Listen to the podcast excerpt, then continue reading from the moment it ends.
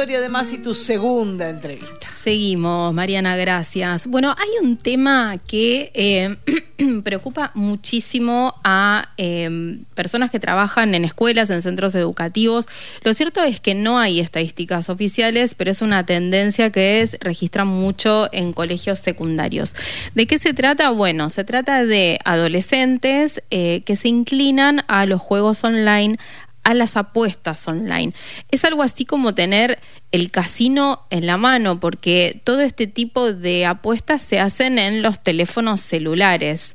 Em, para eso, para hablar de este tema, estamos en comunicación telefónica con Débora Blanco. Débora es psicóloga, especialista en ludopatía y otras adicciones del comportamiento. Es directora de Lazos en Juego, publicó cuatro libros y presentó trabajos en Argentina, en Italia, en España y en, en Polonia. Es una persona muy capacitada para hablar de este tema. Está en línea con nosotros. Hola Débora, soy Victoria de Masi. Hola Victoria, ¿cómo estás? Bien, muy bien. Hoy a la mañana te preguntaba si hay cifras oficiales sobre esta mm, tendencia que registran educadores, padres, madres y quienes cumplen ese rol y me decías que no, y yo creo que ahí hay un dato. ¿Por qué no estamos midiendo este problema que se da entre adolescentes? Sí, cuando vos me preguntaste, yo te decía que suponía que no, es decir, que en todo caso habría que ver a nivel estatal eh, si, si hay estadísticas, si se está empezando a investigar. Mira, esto es algo muy reciente.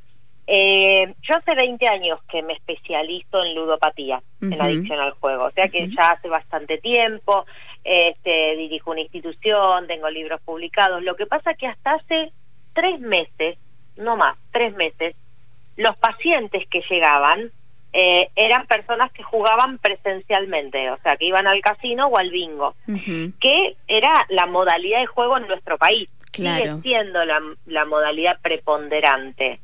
El tema es que desde que se legalizó eh, el juego online, que fue a finales del 2020, finales del 2020, el año de la pandemia, la cuarentena, eh, se legalizan las apuestas online.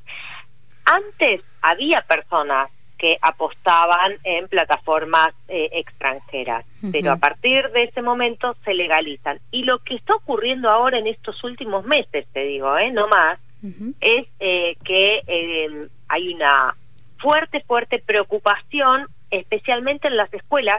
la escuela detectó esto de los pibes apostando en los recreos si aguantan hasta el recreo, si no, mm. en clase. Eh, cuando los docentes empiezan a ver esto, empiezan a alertar a los padres, a pedir talleres, ¿no? Para hablar de esto con los pibes. Eh, y bueno, eh, a los profesionales de la salud que trabajamos en esta problemática nos empiezan a llegar chicos muy jóvenes, 16 años, con apuestas y con deudas de juego. Es decir, lo que antes veíamos, porque aparte hay un dato que no es menor, para apostar hay que tener 18 años o más. Con menos de 18 mm, legalmente no se puede apostar. Pero para tener una billetera virtual se puede eh, ser, digamos, desde los 13 años puedes tener una billetera virtual, digamos. La billetera virtual sí, pero para las apuestas hay que ser, vos que si quieres entrar a un casino con menos de 18 no podés entrar. No podés, claro. Bueno, entonces los pibes que apuestan tampoco podrían, digo, desde el vamos, el pibe que apuesta está cometiendo un acto que no es legal y la empresa que toma esa apuesta de un menor también. Bien. Débora, ¿cómo describirías a un adolescente que está teniendo problemas con el juego? Mira, empiezan, lo que especialmente les sucede es que la cabeza la empiezan a tener monopolizada por la apuesta, es decir, están compulsivos, están muy impulsivos, piensan todo el tiempo eh, en, apostar y, y hay, hay algo que es muy, muy importante a tener en cuenta. Lo que está creciendo son las apuestas deportivas. Dentro de los juegos online, porque vos online podés jugar al póker, podés jugar a la ruleta, podés jugar a las máquinas tragamonedas. Pero lo que se está imponiendo, especialmente en los varones, son las apuestas deportivas.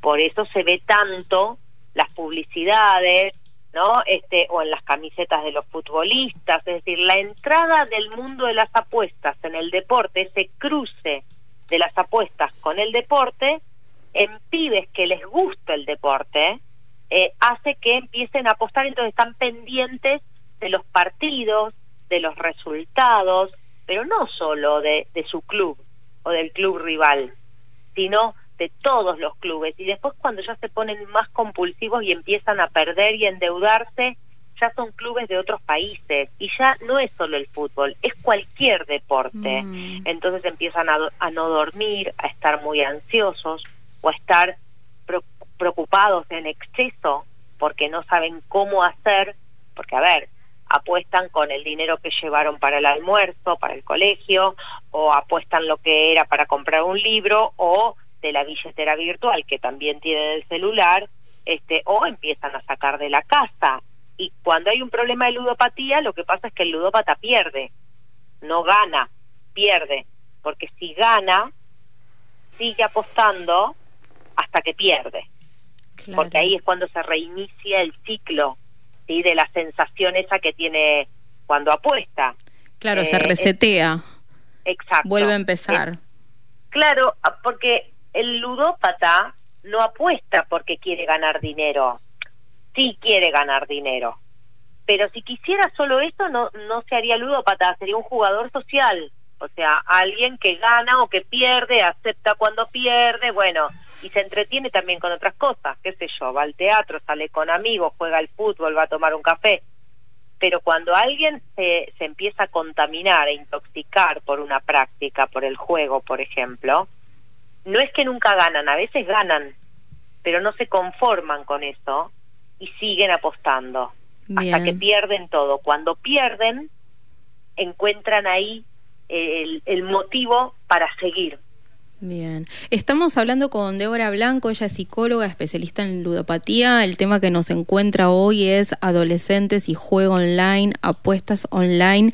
Te escuchaba, Débora, y pienso en dos cosas. Primero, en la naturalización, que una marca llegue a sponsorear un equipo de fútbol, una marca de apuestas, sponsoreando un equipo de fútbol, ahí hay como una naturalización, digamos, de la apuesta, como si algo estuviese bien, fuera controlable. Mm. Sí, por eso, mira, cuando se legaliza a finales del 2020, lo que sucede es que empieza a haber una catarata de publicidades, eh, cosa que habría que ver cómo es en la licencia o en las licencias a las empresas. Yo el otro día organizé un encuentro Argentina-España para hablar de este tema y mi colega español, que está hiper especializado de la Universidad de Valencia, contaba, en España llevó 10 años regular la publicidad. La publicidad en los medios de comunicación, la publicidad en, las redes sociales, porque el tema hoy son las redes sociales, son los influencers. Bueno, iba a preguntarte en relación a eso, ¿cuál es la responsabilidad barra complicidad de algunos influencers, eh, mucha gente que tiene presencia en redes sociales respecto de esta patología que se presenta en algunos adolescentes? Y es todo un tema, porque los pibes no, no miran la tele, no escuchan la radio en general, ¿no? Lo que, lo que consumen son redes sociales. Los influencers que se ponen a apostar ahí en vivo o que cuentan todo lo que ganaron cuando apostaron y que empujan a la apuesta, muchos están pagados por casinos virtuales. Y a ver, si se hacen responsables, y ahí se juega la ética personal, ¿no? De hecho, el otro día me contaban de un pibe, un influencer que se negó a, hacer esto de apostar eh, y empujar a los pibes a la apuesta, pero debe ser uno, no sé en cuántos. Claro. Entonces, viste, lo de las redes sociales trae todo un debate que yo creo que hay que realmente darse, que es esto de eh, cuánto cada uno se hace cargo de las palabras que dice públicamente, porque una red social es algo público, no es una charla en el café con tus amigos. Entonces, ¿cuánto esa persona que habla y dice esas cosas se hace responsable del efecto que tiene en el que está en el que lo está mirando o escuchando? Esto, viste, trasciende mi, mi práctica como psicóloga, creo que esto toca un montón de aristas y que pide, por supuesto, además de la responsabilidad de ese sujeto, eh, también el lugar del Estado, ¿no? el, el lugar de distintas entidades, porque claro, después se puede apelar a a un ataque a la libertad, este, ¿no? Y no, no es un ataque a la libertad. Uno no puede decir cualquier cosa. Ahora, volviendo a la cuestión doméstica, al espacio doméstico, ¿en qué momento los, los padres, las madres o las personas que cumplan ese rol advierten que hay un problema? Ahora lo que está pasando es que están empezando a tener conciencia los padres porque las escuelas mandaron nota, digamos, se están encargando las escuelas de advertir y los padres empiezan a estar un poquito más atentos, eh, a hablar con los pibes en el mejor de los casos, también en el mejor de los casos eh, ponerse a pensar, digo, los adultos mismos, que, que las apuestas no es algo, eh, como si dijéramos, a ver, algo lúdico, algo, ay, bueno, no pasa nada, algo inocuo, sin consecuencias, más aún en un pibe, en un adolescente. Los adolescentes siempre sucedió, ¿no? En, la historia de la humanidad y va a seguir sucediendo. La etapa de la adolescencia, los años de la adolescencia son de grandes movilizaciones emocionales porque se está rearmando la identidad, ¿no? son esos años de pasaje de la infancia a la adultez. Entonces, todos los consumos en la adolescencia, los consumos problemáticos de alcohol, de tabaco, de marihuana, de cocaína o de apuestas o de lo que fuere, eh, eh, es muy riesgoso en un cerebro que todavía se está consolidando, se está armando, ¿sí? se está reconfigurando. Entonces los padres tienen que saber que no es cierto que es más peligroso que los pibes consuman alcohol o porro que apuestas porque esto también puede estar en la cabeza de muchos adultos. Sí, iba a preguntarte eh, si es equiparable, digamos, el consumo de alguna sustancia como la cocaína, la marihuana, el alcohol, con la pulsión por el juego en un adolescente. ¿Es lo mismo?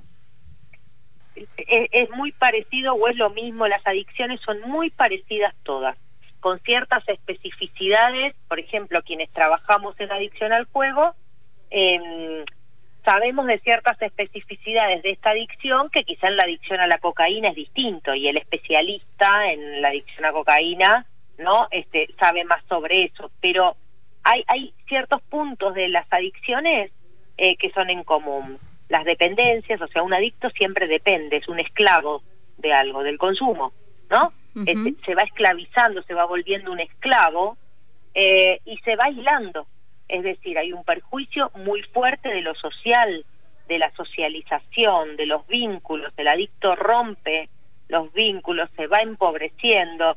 Esto es algo en común y es un peligro importante en todas las adicciones.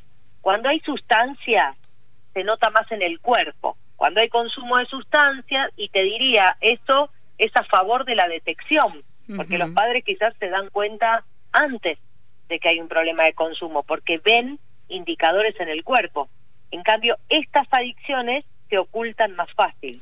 Claro, porque estoy pensando que uno, digamos, el chico que tiene un problema con el juego, lo que está haciendo es tener algo entre las manos, que es un objeto de uso cotidiano, el celular, y la vista, la mirada puesta en un solo lugar. Y otra cosa que pienso es cómo se traslada el placer, o sea, del encuentro con el otro para jugar, no sé, un deporte, a eh, el placer puesto en algo que está digitado por una máquina o por el azar. Nadie sabe cómo va a resultar un encuentro entre, entre dos equipos, por ejemplo.